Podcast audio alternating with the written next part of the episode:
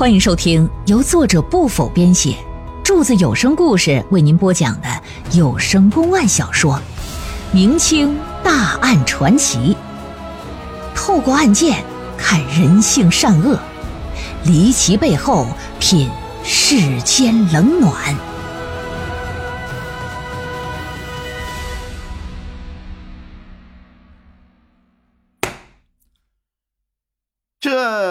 冯老爷呀，转念又来了一句说：“这一个人可能你不害怕，要是多来两个呢，你又当如何呀？”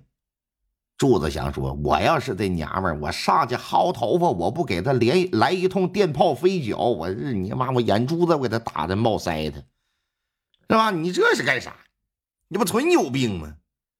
就你这屌样的，你你你贾乃亮和王宝强要是有这个冯冯老爷一半的警惕性啊，那也不至于沦落成今天这样。但古代的女人，人讲的就是那三从四德。妇人就说：“说我当然是死不从了。如果我无力反抗，那我就咬舌自尽。我绝不会与那肮脏的身子再面对相公。”哎呀，我的妈，满分！一把给媳妇儿就搂在怀里了，感动的就不行了，说：“娘子啊，你可真是太刚烈了啊！”媳妇儿下意识的啊一紧菊花，心说：“我刚烈什么时候的事？没有啊，嗯，那好好的吗？我菊花也没残的。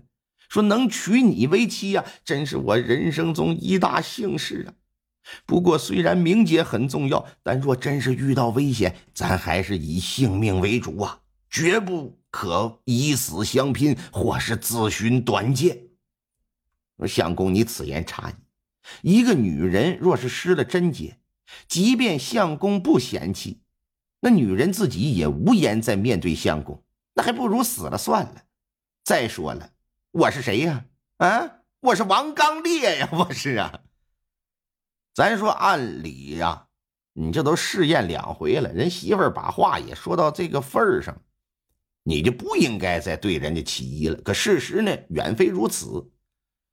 冯家河就总觉着王氏要是能轻易的受住更多人企图对他奸淫的考验，才算是真正的合格，不然这心里就总像是有道缝似的，不严实。消停一段之后，这就把这个果俊雄、艾长生啊和这个欧飞三个人叫家里吃饭来。酒席宴前，就请求这三人呢，再次的测试自己的夫人，并且表示这是最后一次。等完事儿之后，我一人送你们一坛子藏了二十年的好酒。冯家有个酿酒坊。拥有祖传的酿酒工艺，在灵州是非常有名气的。冯家河家里有个巨大的地下酒窖，藏了上千坛的精酿好酒啊，年份最少的也在十五年往上。虽然是关系好，可这哥仨想要喝上那么好的酒，也得是过年过节的时候才能尝尝，而且也就一碗两碗的，多喝没有了。现如今一看，这也不是什么大忙，还能得一坛子酒，三人就同意，简单商量一下如何测试，这就离开酒桌，直奔后院当时呢，正值下午一点来钟，王氏跟房间里睡觉呢，三人冲到房来，依计行事。果俊雄、欧飞负责抓人胳膊，艾长生啊负责去扒他下身的衣裙，装出一副要进行。奸淫的样子，三人这上下其手一忙活，可把王氏给惊醒。虽说是个弱女子，可终究是个成年的大活人呢。三人想一下就给制服，让他失去反抗能力，显然也不太现实。另外，王氏有了先前两回的经历，早已有了防备。他们在前院喝酒，他就知道，那么一会儿啊，整不好得有事枕头底下就早就放了一把剪子。醒来一看，三人要耍流氓，便使出浑身的力气挣脱，伸手到枕头底下就去掏剪子去。艾长生也是喝点酒，再加上真把王氏的裤子给拽到膝盖处了。当看到那雪白大腿的时候，有点想要假戏真做，有点心猿意马啊，以至于裤裆里正在睡午觉的那二弟，不楞一下子就站起来。但他也知道不能真正的干啥，但是欲望和酒劲的双重作用之下，他还是忍不住挺着腰就往上怼。这时，王氏就抓着枕头下的剪子，使出浑身的力气啊！噗！这一下不禁划伤了艾长生的前胸，还划破了果俊雄的胳膊，把三人吓个够呛，转身就跑。这王氏是不依不饶啊，提起裤子就追。那时候女人的裹小脚哪里能追得上大脚片的男的呀？追不上，伸手啊，把剪子往出扔，往出飞啊，揉噗，整扎到欧飞的后脖梗。但欧飞可不敢停留啊，连头都不敢回呀，俩手捂着脖子就往前撩。原本这只是测试。没想到三人最终挂了彩，受了伤，因此都表示你这一坛子酒可不行，至少得两坛子。冯家和一看自己媳妇如此刚烈，心下高兴，拿出六坛酒送与三人了。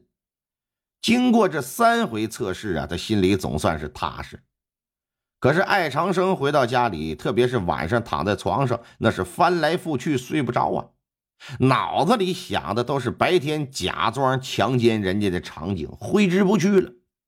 按咱现在的话来讲，那就是入戏太深了，拿自己当男主演了。对于男人来说，有那么一句话：孩子总是自己的好，媳妇儿永远是别人的好。其实也不见得就说自己媳妇儿不好，只不过在一起时间久了没新鲜感。特别是媳妇不好的一面，比如说什么邋遢呀、懒惰呀、性格差呀，经常暴露在自己的面前，难免就心生嫌弃。